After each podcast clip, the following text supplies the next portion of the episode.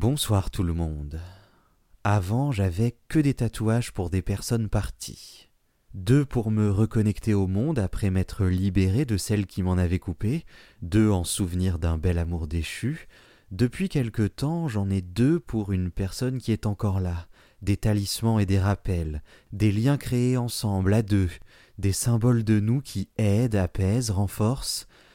C'est déjà un grand changement pour moi, ancrer une histoire qui n'est pas terminée, des souvenirs qui sont toujours dans le présent, des petits bouts de nous qui me suivent partout et qui la suivent partout, je suis toujours avec elle et elle est toujours avec moi, sous une forme ou une autre.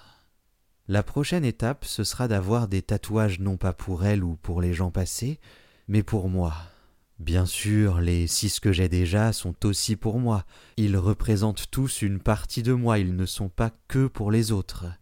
Je ne les ai pas faits par hasard, ils sont choisis avec soin, car je veux qu'ils aient un sens, tous, et même plusieurs en fait.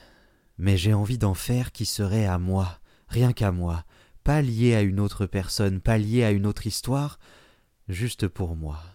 J'ai déjà quelques idées, quatre en réalité, il ne me reste plus qu'à oser, car c'est ça, il va me falloir oser, oser le faire pour moi uniquement et pas pour un souvenir, pas pour un nous qui est plus fort qu'un jeu, pour moi.